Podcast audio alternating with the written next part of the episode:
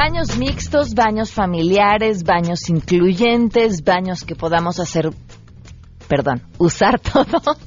Sin importar si eres hombre mujer, vienes acompañada de otro hombre, de otra mujer, de un niño, de una niña. Ese tema en una mesa que no se pueden perder.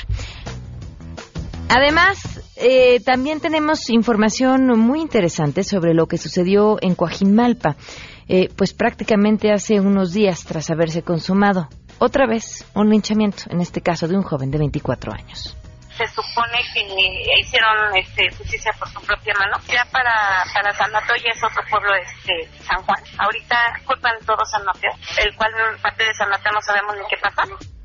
Tenemos buenas noticias y más, quédense, así arrancamos a todo terreno.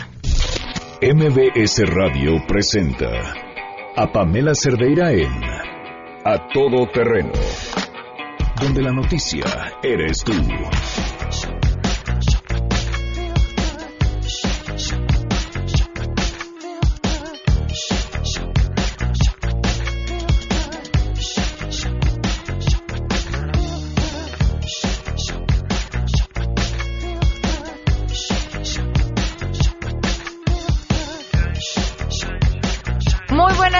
Gracias por estar aquí a todo terreno. Soy Pamela Cerdeira. La invitación a que nos acompañen hasta la una de la tarde. Tenemos mucho de qué platicar. El teléfono en cabina 5166125, el número de WhatsApp 5533329585. Además, a todo terreno arroba mbs.com. Si quieren mandar un correo electrónico, si tienen algún trámite maldito, de esos que ya los han hecho dar 20, 30 vueltas por el mismo asunto y no pueden resolver, quizá nosotros podamos ayudar a hacer su solución pónganse en contacto. En Twitter y en Facebook también me encuentran como Pam Cerdeira. Claudia Sheinbaum anunció hace poco que planea hacer una convocatoria para eh, hacer, encontrar la nueva imagen de la Ciudad de México.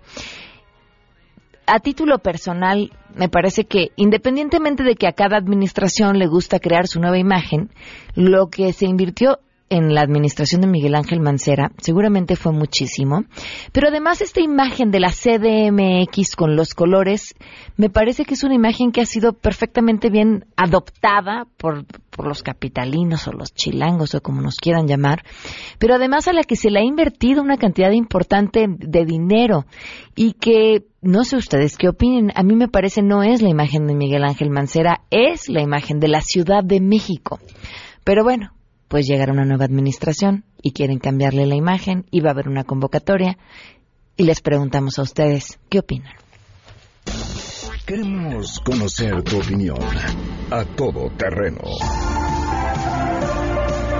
¿Qué opinas de que se quiera cambiar el logotipo de la Ciudad de México? No sé cuál es el punto de cambiar el logo de la Ciudad de México, o sea, no sé cuál es la razón por la que lo quieren cambiar, pero yo creo que implicaría un gasto, ¿no? Porque ese logo está por todos lados y habría que cambiarlo en todos lados. Y yo creo que implica, o sea, como decía, implica un gasto que yo creo que es innecesario cuando hay como muchas cosas más importantes que hacer antes que cambiar el logo de la Ciudad de México. Pues no me parece que ocupe ese dinero en pintura. Me parece que mejor debería de arreglar todos los baches y la inseguridad de México. No estoy de acuerdo que hagan eso. Ese dinero lo deberían de ocupar en las escuelas que todavía no están terminadas de lo del sismo y ocuparse en la inseguridad, en otras cosas, que en eso, que no le, veo el caso. Pues yo no me quejaría, ¿no? Si tuviera un pariente, primo, hermano, cuñado o algo que me pueda proveer de toda la nueva papelería y de los diseños y de todo lo demás. Es una burrada, me parece. A todo terreno. No, y, y yo cada vez que hablamos de cambios de imagen, yo nada más pienso en los taxistas. Taxistas que nos estén escuchando, cuéntenos su experiencia, porque además son los principales afectados. Y dentro del cambio de imagen viene un cambio en la cromática de los taxis, ahí te va otra vez. Y ahora pasamos del Iron Man al Hello Kitty, al que se nos ocurre en esta siguiente administración. A veces, no, bueno, a veces no, siempre. Hay temas en los que tenemos que ver a largo plazo. Y si la marca es una marca que está funcionando, deberían de dejarla. Tiene mucho más que ver con el ego de una administración que viene.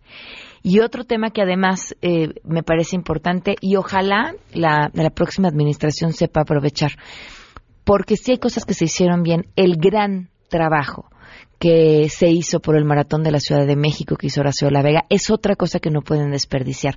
Si bien el serial terminó con, con la O en, en las medallas, ese, ese poder y esa fuerza que agarró, si no ponen a alguien ahí que lo haga perfectamente bien, se va a ir por la borda muchísimo esfuerzo, muchísimo dinero y muchísimas cosas que se habían logrado a lo largo de muchos años. Ojalá lo sepan aprovechar. Creo que, la inteligencia que además sé que Claudia Sheinbaum la tiene y la gente que la rodea también, consiste también en reconocer lo que está bien hecho y no debe de cambiar. Es sin duda un ejercicio de humildad, pero es también un ejercicio de amor por la ciudad. Tiene que ir mucho más allá de intereses políticos. Hoy se cumplen un año con 11 días hablando de lo que se ha hecho mal, del feminicidio de Victoria Pamela Salas Martínez. Un año con 11 días sin justicia.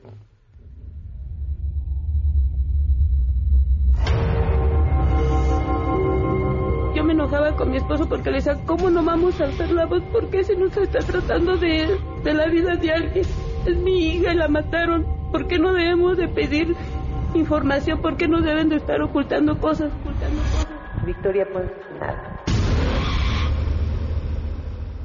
Un año con 11 días y en este espacio seguiremos contando. Vamos con la información. Saludo a mi compañera Nora Bucio.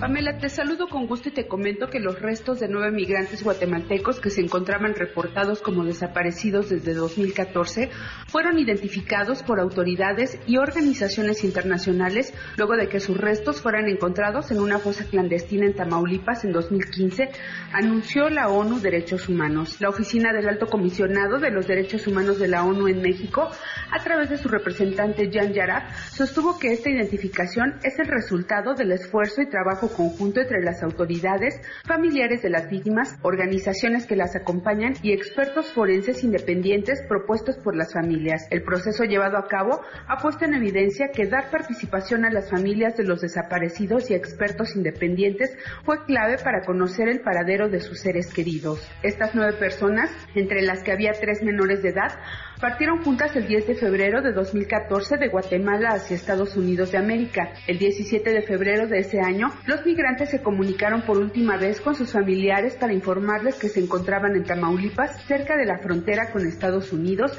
y desde entonces no volvieron a saber de su suerte ni paradero. En mayo de 2014 fue denunciada la desaparición de los nueve guatemaltecos ante las instancias de Procuración de Justicia a nivel local y federal, tras cuatro años y medio desde la denuncia y tres años y medio después del hallazgo de la fosa, el 23 de julio de 2018, los familiares fueron notificados de la identificación positiva de sus familiares en la Embajada de México en la ciudad de Guatemala, Guatemala. La ONU Derechos Humanos considera que el éxito de la identificación debe ser acompañado por una repatriación de los cuerpos a la mayor brevedad posible, respetando los estándares internacionales aplicables, informó Nora Bucio. Pamela, muy buenas tardes. El Instituto Electoral de la Ciudad de México inició el proceso de liquidación del Partido Humanista debido a que no alcanzó el 3% de la votación válida emitida en los comicios del 1 de julio para conservar su registro. Detalló que el Instituto Político se encuentra en la etapa de prevención en la que el interventor tiene una obligación conjunta con el responsable del partido para la realización de los actos de administración y dominio sobre el conjunto de bienes, obligaciones y recursos, por lo que todos los gastos que realice deberán ser autorizados expresamente por el interventor. Agregó que el interventor tuvo conocimiento de movimientos atípicos en la administración y manejo de los recursos del partido y contrarios a los criterios de pago autorizados por él, motivo por el cual tuvo que tomar las medidas preventivas para la conservación de los recursos que forman parte del patrimonio de ese instituto político. El Instituto Electoral subrayó que reconoce los derechos de los trabajadores del Partido Humanista, por lo cual cada una de las acciones realizadas por el interventor ha sido tomada considerando no solo las cuestiones reglamentarias, sino atendiendo a los fines que la normativa electoral señala. Mencionó que hasta el momento se ha realizado el pago correspondiente a tres quincenas autorizadas por el interventor el 10 de julio, así como el 23 y 28 de agosto de este año, informó René Cruz González. Gracias. Con motivo de la marcha que realizarán organizaciones estudiantiles y otras agrupaciones en su apoyo, la Secretaría de Seguridad Pública de la Ciudad de México aplicará un dispositivo especial de vigilancia y vialidad en el cual se priorizará el derecho a la manifestación. Autoridades de la dependencia mencionaron que previo al inicio de la movilización que se tiene prevista a las 16 horas, se llevará a cabo el despliegue de elementos de tránsito a lo largo de Paseo de la Reforma, Avenida Juárez, 5 de Mayo, así como el circuito Plaza de la Constitución. El personal asignado a las tareas de vialidad efectuará cortes a la vialidad en las principales intersecciones de Reforma y el resto de las avenidas para resguardar la integridad de los estudiantes. Sin embargo, el personal de seguridad, principalmente granaderos, estará en sitios no distantes a la marcha, pero sí apartados en el trayecto de esta para evitar alguna confrontación con grupos radicales. Las fuentes consultadas señalaron que los cuerpos de seguridad permanecerán atentos ante cualquier solicitud de apoyo para intervenir de manera rápida y efectiva ante cualquier situación de mayor envergadura. Por último, la policía capitalina exhortó a los automovilistas a no circular por las avenidas donde pasará la marcha, la cual iniciará frente al Museo de Antropología y concluirá en el Zócalo Capitalino, informó Juan Carlos Alarcón.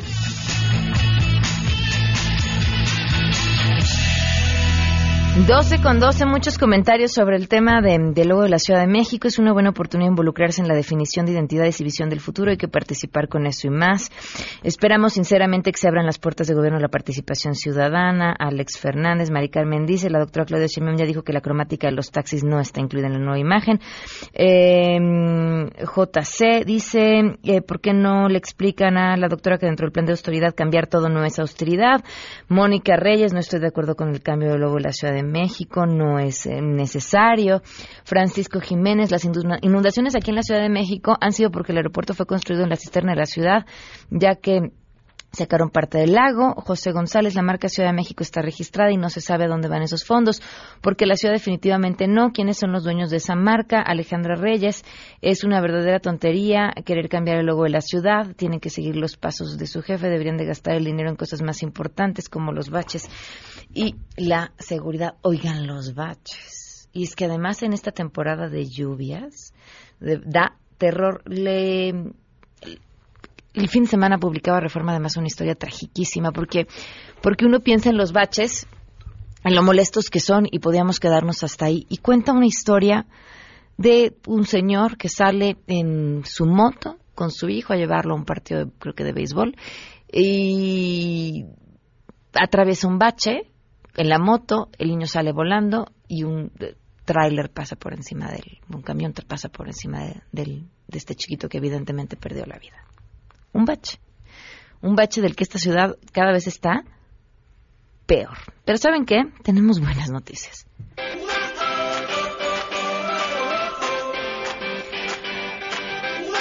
Adrián Jiménez, buenas noticias, te escuchamos, muy buenas tardes. Buenas tardes. La alerta sísmica fue optimizada a través de un algoritmo desarrollado por Armando Cuellar, doctorante del Instituto de Geofísica de la UNAM, el cual ofrece una ventaja de 8 segundos cuando se aproxima un sismo como el del 19 de septiembre de 2017, cuyo epicentro fue cercano a la Ciudad de México. Este software capta el movimiento telúrico 3 segundos después de que se generó y determina con menos información si se requiere activar la alerta, explicó Gerardo Suárez, investigador del Instituto de Geofísica, que dirigió la tesis de posgrado de Ciencias de la Tierra de Cuellar. Escuchemos. En el sismo del 19 de septiembre, mucha gente dijo que la alerta sonó casi al mismo tiempo o un poquito después de que se empezó a sentir el movimiento. Y la razón es que el sismo estaba muy cerca. Entonces, lo que este algoritmo logra, que se llama el algoritmo de 3 segundos, reducir esto porque no espera por la, a esta onda S a que llegue, sino que con los primeros 3 segundos del registro toma una, está calibrado para tomar una decisión y decir.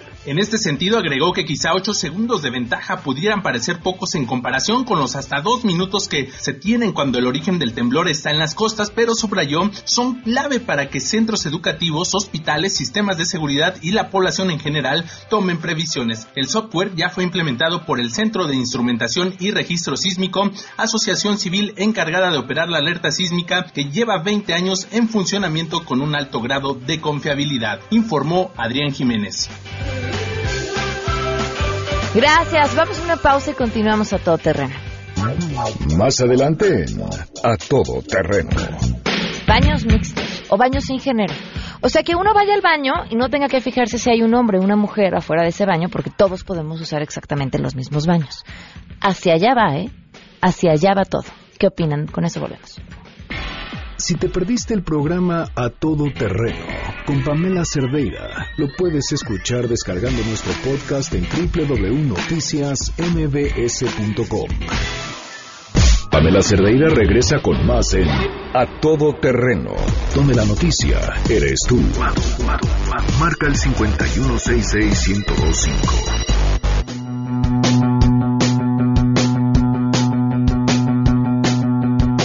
Continuamos a todo terreno. Nada más para terminar un detallito que hablábamos sobre el logo de la Ciudad de México, que alguien comentaba de quiénes son los derechos eh, del gobierno de la Ciudad de México. Está registrado a nombre del gobierno de la Ciudad de México. Ahora sí, al tema que nos toca, los baños, los baños mixtos. La tendencia va para allá. Baños que podamos usar todos y que no tengamos que irnos a uno o a otro dependiendo de nuestro género. Vamos a hablarlo a fondo. Antes de presentar a nuestros invitados, quiero que escuchen lo que nos dijo el público. Queremos conocer tu opinión. A Todo Terreno. Sobre los baños mixtos, yo no estoy de acuerdo. Yo creo que por cuestiones de seguridad eh, deberemos de ser muy cuidadosos con eso y tal vez hacerlo como lo han hecho en otras partes del mundo en el que hay baños, por ejemplo, para género indistinto, baños familiares, eh, así como hay baños para personas en sillas de ruedas. O sea, yo creo que ahí sí podemos hacer como un lugar específico para esas personas que no se sienten cómodas ni en el baño de hombres ni en el de mujeres, pero para público en general yo creo que sí sería importante tenerlos separados como han estado hasta ahorita. No, para nada me gustaría. Hay ocasiones que entras al baño de mujeres y están muy sucios. No me quiero imaginar cómo estarían si fueran mixtos. Definitivamente no. La inclusión de los baños mixtos me parece bien. Que cada quien tenga la libertad de elegir dónde y con quién va al baño. Deben existir y permitir a cada persona decidir a qué baño quiere entrar. No estoy de acuerdo con el tema de los baños mixtos. Creo que debe de haber una separación. Es un tema muy privado eh, entre un hombre y una mujer. Eh, uno se siente mucho más cómodo cuando está eh, separado, cuando se genera esa privacidad. Por eso yo estoy en total desacuerdo, aunque sé que puedo pecar de, de conservador. A Todo Terreno. Jackie eh, de Loast, fundador y presidente del COPRED, bienvenida, ¿cómo estás? Muy bien, muchas gracias, muchas gracias, Pami. Elia González Pliego, coordinadora del programa de asuntos de género de la Ibero, gracias por estar aquí, bienvenida. Muchas gracias. Y Federico Fleischmann, presidente de Libre Acceso, bienvenido, gracias por estar aquí. Gracias, gracias por invitarme. Arrancamos, ¿qué son estos? ¿De dónde viene? A, ver, a, a mí me gustaría como poner la plataforma, la uh -huh. base. Eh, el, los baños eh, para todas las personas es son fundamentales, ¿no? Vayas al restaurante, al cine, en tu casa, en el hospital, en donde. Eso es una necesidad eh, biológica necesaria. Pero además, yo te puedo decir que desde las denuncias que recibo en COPRES, muchas de ellas están vinculadas a los baños, porque precisamente por ser un espacio tan privado, se ha convertido en un espacio de discriminación en escuelas para personas trans, eh, en cines, en lugares en donde personas con discapacidad eh, no pueden entrar, no hay acceso, no son lo suficientemente amplios y adecuados. Papás que quieren cambiar a sus hijos el pañal no y resulta que no hay. Eh, niñas y niños que quieren entrar eh, al baño acompañado de su mamá y de su papá y, y no pueden. Es decir, son los baños un tema profundamente sensible cuando hablamos de igualdad y cuando hablamos de accesibilidad. Por eso creo que el tema eh, de hoy es fundamental. Baños mixtos, baños incluyentes, baños para todas, baños para todos, sin distinción. Me parece que ese debería de ser el mensaje central. El ¿cuál ha sido la experiencia del Ibero? Pues mira, en la universidad la verdad que al principio es cuando empezaron a ver como preguntas y sorpresa, pero ya pasó, pasamos la página, eh, el estudiantado va, o sea, puede ir a esos baños sin mayor problema, las personas que trabajamos, el personal también. Eh, a mí me ha tocado ver salir eh, hombres, mujeres, vaya, no, no, no representa un, un, ya un tema en la universidad, ya, ya pasamos esa página.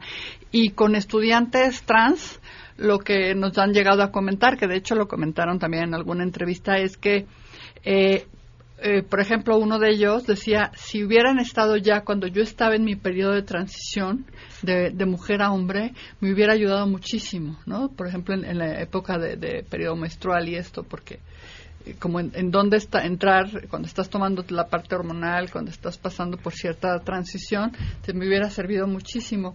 Eh, en algunos otros casos nos decían, ¿sabes qué? Que teníamos este estudiante, Alonso, que nos decía, ¿sabes qué? Que yo llegaba ¿no? Con tacones, barba, una melena hermosa.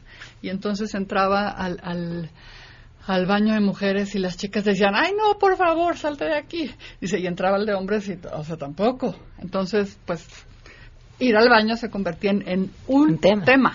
¿no? Entonces, con esos comentarios, bueno, pues nosotros dijimos, bueno, pues como que sí es un tema, ¿no? Que, que está, y nosotros tenemos población de, de estudiantes trans, ¿no? Entonces, a, digamos, ahorita ya, ya pasó la discusión, ya pasó el tema, y me ha tocado ver, lo uso yo, lo usa, son baños para todas las personas, ¿no? No hay, no hay una distinción realmente. Fíjate que, fíjate Pamela, cuando fundamos Libre Acceso, no había ni siquiera baños para personas con discapacidad. Libre Acceso es una asociación que lucha por la inclusión de las personas con cualquier discapacidad al entorno social. Y finalmente, poco a poco logramos que hubiera un cubículo dentro de los baños generales. Pero obviamente cuando una persona con discapacidad sea por una, por una deficiencia o simplemente por la edad, eh, necesita entrar con su mamá o con su papá o una eh, eh, o, el señor necesita ayuda de alguno de, de, sus familiares, no es posible hacerlo sobre todo si el género es distinto. Y hombre, es sencillísimo, lo único que hay que hacer es construir uno, o puede haber un baño general para hombres, un baño general para mujeres y un baño familiar, llamémosle, o indistinto, o para todos, ¿verdad?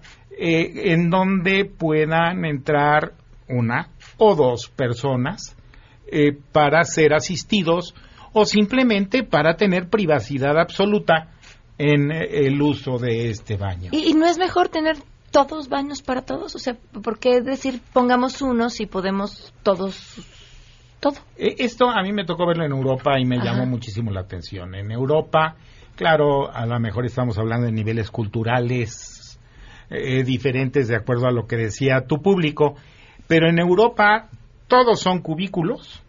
El baño es de ingreso general y los lavabos son de uso general. Y esto de alguna manera, y, obviamente un cubículo para personas con discapacidad, porque requerimos un espacio diferente, un diseño diferente. Eh, de alguna manera se resuelve el problema, pero sí algo de lo que decían o mucho de lo que decía tu público, bueno, también es de tomarse en cuenta, ¿verdad? El nivel cultural de nuestra sociedad en donde sobre todo una mujer se puede ver mm, amenazada, lastimada.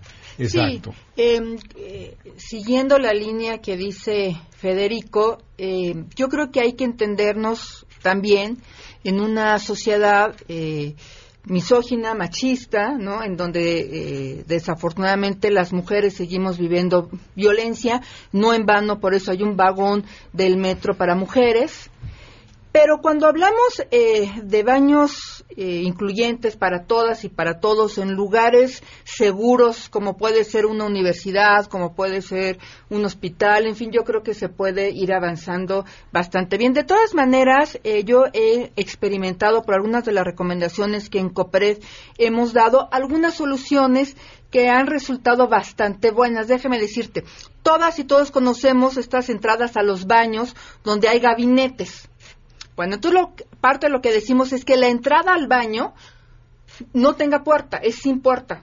O sea, esa puerta no existe. Entonces, de tal suerte que cualquier cosa que pase afuera del gabinete se ve, porque está totalmente abierta. Eh, la otra recomendación que damos, si es que no se quisiera tener esa se quisiera mantener esa puerta o no pudiera estar esa puerta, entonces ahí sí sugerimos, si el, si el lugar advertimos que no es lo suficientemente seguro para que estos baños de gabinete sean mixtos, pues no lo sean, pero sí se reconozcan como baños de mujeres para todas las mujeres, y cuando digo todas mujeres estoy hablando de mujeres cisgénero, de mujeres hetero, de mujeres eh, trans, ¿no? Para todas las mujeres, y lo mismo en el caso de los, de los varones. Es decir, no se trata eh, solamente de hacer eh, un cambio a rajatabla que ponga en riesgo a. y, y vas avanzando y vas educando y vas modificando la cultura. En los espacios que son seguros y donde no adviertes que este tipo de cosas pueden pasar, pues adelante, digo, eh, hagámoslo, porque además eh, dejas como de tener esta división mental. ¿no? Eh, vivimos en una sociedad binaria, todo es, es bueno, es, es malo, es hombre, es mujer, pero irnos abriendo a otro tipo de mentalidad creo que eh, empezar de esto tan básico como son los baños, y los baños accesibles es fundamental. Lo que es indudable es que nos va a llevar un tiempo modificar la actitud social, el criterio social. La solución inmediata inevitablemente es baños y baños familiares. familiares lo que se puede llamar baños familiares. Y, y, nosotros les llamamos baños familiares porque es donde un papá entra con su hija, donde una mamá entra con su hijo, una hija entra con su papá, ¿verdad? Eh, y, nos eh, lo hemos denominado familiares. Yo creo que el nombre es lo de menos, pero sí un, un cubículo particular donde podemos pues eh, movernos y desarrollarnos con toda privacidad y con, con absoluto respeto ¿verdad?, a nuestras características. Sí, nosotros en la universidad, por ejemplo, en, la parte de abajo, en la planta baja, tenemos baños que tienen, que están adaptados para personas con sillas de ruedas y tienen también, por ejemplo, cambiador. ¿No? Para que cualquier persona que trae un chiquito, que trae un bebé, pueda mm. entrar y cambiar el pañal. Yo lo que creo es que se han creado como muchas fantasías propias de la ignorancia del tema. Entonces, a nosotros, por ejemplo, nos, nos bombardearon con preguntas de fuera de la universidad eh, que pensaban que estábamos creando espacios eh, de perversión, ¿no? O sea, como que. ¿Qué van a hacer al baño? no, no, de verdad, de verdad. ¿Qué se imaginan ustedes? No, tú no tienes idea de la cantidad de, de, personas que, por ejemplo, nos decían van a haber violaciones, los homosexuales se van a meter ahí a hacer quién sabe qué. O sea, pero estamos hablando de un imaginario que te habla de, que las personas que imaginaron todo eso y que nos dijeron todo eso, pues de alguna manera eso imaginan en su cabeza. O sea, ese mundo que ellos imaginaron que estábamos creando está en su cabeza. Entonces, pues nosotros, yo sí, yo sí decía yo, wow, la cantidad de historias por un espacio de tres por dos, ¿eh?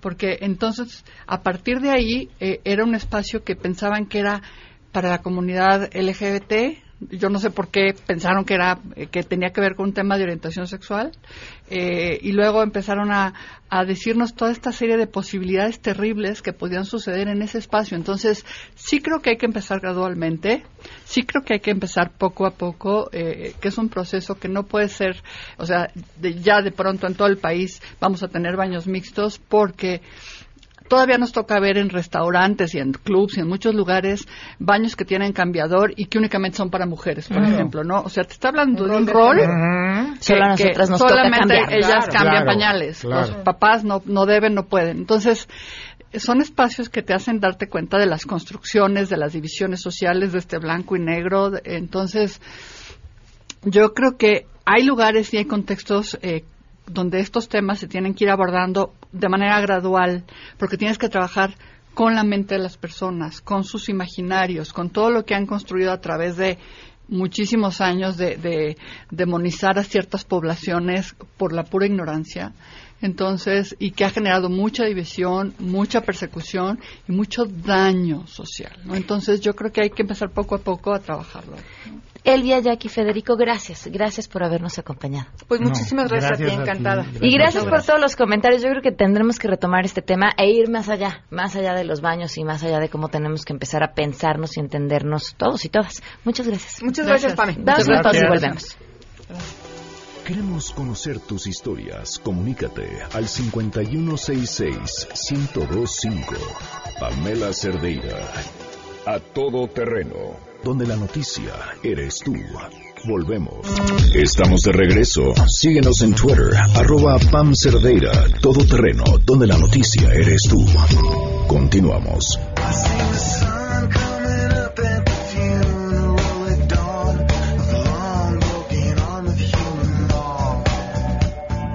Continuamos a todo terreno, gracias por seguir aquí. Los linchamientos se han convertido trágicamente en el pan de, pues no de cada día, pero sí de, casi cada día. Cada vez más estas historias que antes nos impactaban, hoy se vuelven en otra historia más, en la que una turba enardecida decide por cuenta propia quitarle la vida a alguien por lo que sea porque podríamos decir con razón o sin ella, pero eh, bajo el Estado de Derecho que deberíamos ser o tendríamos que ser, pues la razón tampoco es suficiente, la razón cualquiera que ésta sea, para que entre un grupo sin orden alguno decidan que una persona sin juicio alguno hay que quitarle la vida, y hasta con juicio, porque además la pena de muerte eh, no es algo que se lleve a cabo en nuestro país. Vaya, mal por donde lo veamos. Y se explica además, yo creo, por, por una sola razón, la impunidad y la impunidad del principio al fin de esta situación. La impunidad que lleva a una población al hartazgo, a pensar y entender que si no es bajo sus eh, propios medios que se hace justicia, la justicia no va a llegar. Y luego la impunidad que sucede después de este hecho en el que las personas linchadas eh, tampoco llegan a un proceso de justicia porque nunca se supo quién fue el responsable. Cuando fueron todos no fue nadie y entonces tampoco hay detenidos y, tampoco esa turba enardecida tiene consecuencias de sus actos. Mal por donde lo veamos. Hoy les eh, compartimos esta, esta historia que mm, sucedió justamente esta semana, el martes. Otro linchamiento en la Ciudad de México es una historia de David Cuellar. La noche del martes, lo que se supone era un pleito de borrachos derivó en el linchamiento de Tito Aguilar, un joven de 24 años a quien una turba enardecida golpeó hasta matarlo. Esto ocurrió en las inmediaciones de la comunidad agraria de San Mateo Tlaltenango, ubicado en la delegación Coajimalpa de Morelos. Así nos lo narra la señora Leticia Gutiérrez, vecina del lugar. Pues se supone que fue un secuestro, el cual no se sabe tampoco. Se supone que hicieron este, justicia por su propia mano. Ya para, para San Mateo ya es otro pueblo, este, San Juan, ya no es San Mateo, es San Juan. Ahorita uh, culpan todo San Mateo, el cual parte de San Mateo no sabemos ni qué pasa. Entonces, este, yo estoy muy molesta, muy molesta con las autoridades, que cómo es posible que detengan a personas que ni siquiera estuvieron ahí y que ni siquiera saben por qué. Elementos de la Secretaría de Seguridad Pública acudieron al lugar en el que ya reinaba la confusión entre todos los vecinos. Así nos lo cuenta Carlos del Río, uno de los siete detenidos señalados de participar en el linchamiento. Eh, escuchamos el ruido de las patrullas y las campanas. Cuando nosotros acudimos a ver, ni siquiera pudimos ya accesar de tanta gente que había. Los policías ya tenían resguardado al muchacho este que supuestamente lo habían golpeado, que nosotros no vimos por qué eh, ya veníamos nosotros y es cuando la demás gente pues empiezan a agredir a los policías. Nos esperamos tantito, los policías se vienen caminando y pues nosotros los vimos tranquilos y venimos caminando pues, ya delante de ellos porque ya veníamos nosotros para el domicilio. Y ya fue cuando el granadero pues avientan los petardos, se avienta uno directo a nosotros cuatro porque venía mi esposa con nosotros, directo a nosotros cuatro avienta el petardo y otro lo avienta al centro de, de la carretera que ya no venía gente porque éramos muy poca la gente que veníamos hacia acá.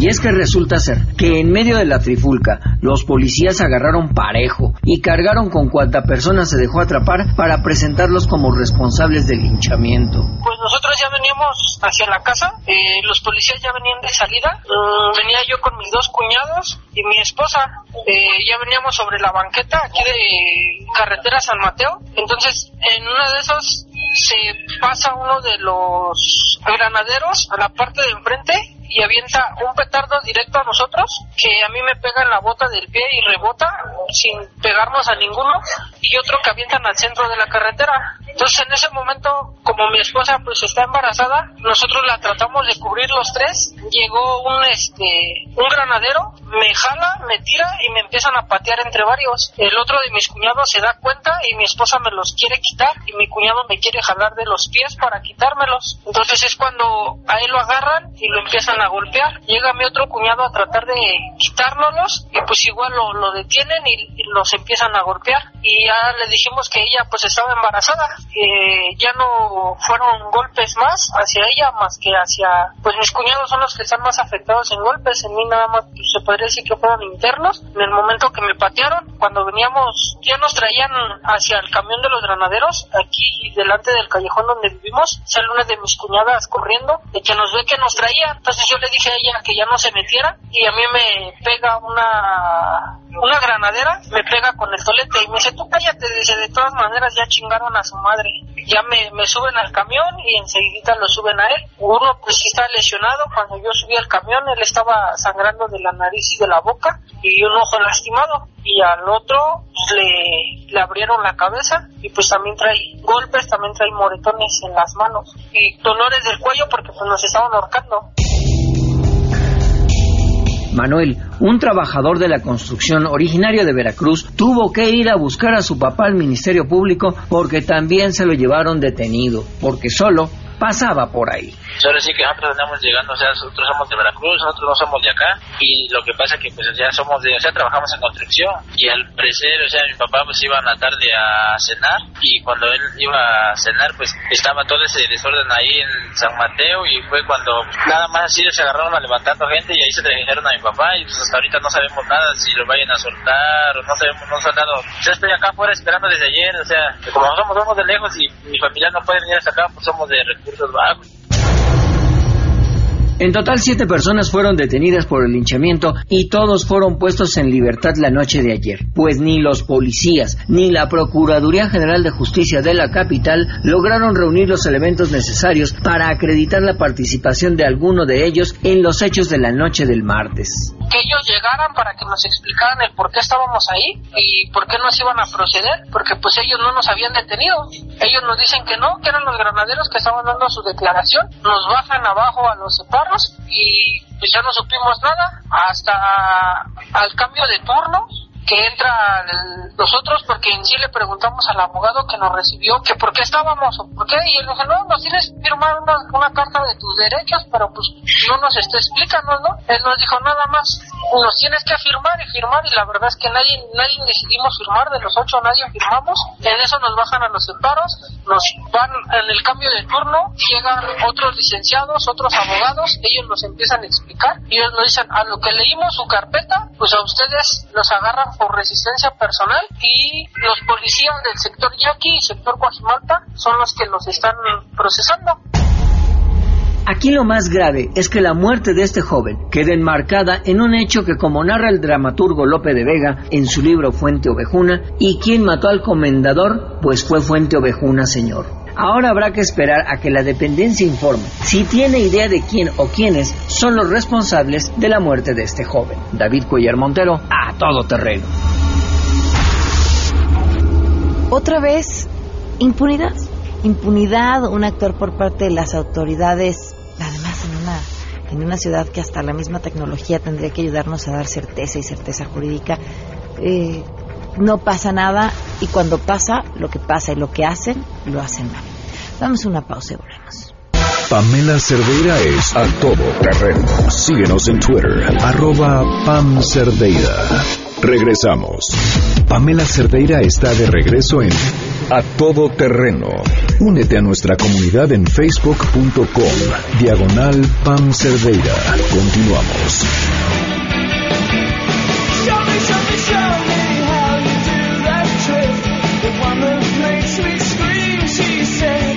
Continuamos a todo terreno y está aquí Rodolfo Orozco, director de Mercadotecnia de Uteca. ¿Cómo estás? Muy bien, Pamela. Muchísimas gracias por invitarme nuevamente a tu programa. Con muy buenas noticias. Cuéntame. Muy buenas noticias. Estamos muy contentos. Estamos de, de gala en la Universidad de Uteca porque ya iniciamos el curso 2018-2019 este lunes. Empezamos con, con el curso de inducción para los nuevos alumnos para justo detectar lo que les había platicado antes, de dónde vienen un poquito más flojos, ¿no? Si es matemáticas, física, historia, etcétera. Entonces, ya teniendo este curso, vamos a saber en dónde podrían llegar a fallar en la universidad y atacar ese problema desde antes de que suceda. Ok. Entonces, es una de las promesas de la UTECA, que los vamos a preparar y los vamos a graduar y los vamos a graduar bien sobre todo, ¿no? Y estamos muy contentos porque arrancó el curso y yo le quiero avisar a toda la gente que no se decidió, que no encontró la, la opción que estaban buscando o no quedaron la opción que querían, que vengan a la UTECA, vengan a dar una vuelta, échenle un ojo, métanse en nuestra página de internet porque de verdad todavía se pueden inscribir. No echen el tiempo a la basura. Eh, la competencia allá afuera está muy fuerte. Si creen que, bueno, yo me meto el año que entra, pues no. El año que entra ya va a haber más graduados, va a haber más gente que va a querer el puesto que tú quieres en la empresa que tú quieres. Entonces les recomiendo que se preparen y vengan a la universidad a hacerlo. Eh, Me decías que hay más cursos, cuéntame. Sí, claro que sí. Tenemos, bueno, todavía tenemos cupo en administración de negocios, en interpretación y traducción, en actuaría, en diseño y en mercadotecnia. El cupo es limitado. Entonces, por eso estamos dando hasta el sábado para las últimas inscripciones, porque la Universidad de Uteca no es una universidad masiva, es todo lo contrario, es una universidad boutique. ¿Ok? Entonces, a los que todavía les interese, más bien a los que les interese, les recomiendo mucho que nos llamen al 01836 UTECA o que se metan a nuestra página de internet a www.uteca.edu.mx. Ok. Entonces, los esperamos con los brazos abiertos. Métanse a la página, regístrense. No se van a arrepent- arrepentir. Es mucho más caro el costo de no estudiar. Sí, Entonces, sí, sí, sin eh, la situación está difícil, complicada, y qué mejor que estar preparados para, para esta situación. La mejor inversión que puedes hacer es en tu educación. Pues Rodolfo, muchas gracias. Que aprovechen y métanse a la página de suteca.edu. uteca.edu.mx o llámenos al 01800 36 UTECA. Muy bien, gracias. Al contrario, Pam. Nos vamos, se quedan en mesa para todos. Soy Pamela Cerdeira. Que tengan un excelente jueves. Mañana, ¿me, ¿me ayudas a gritar? Claro que sí. Mañana. es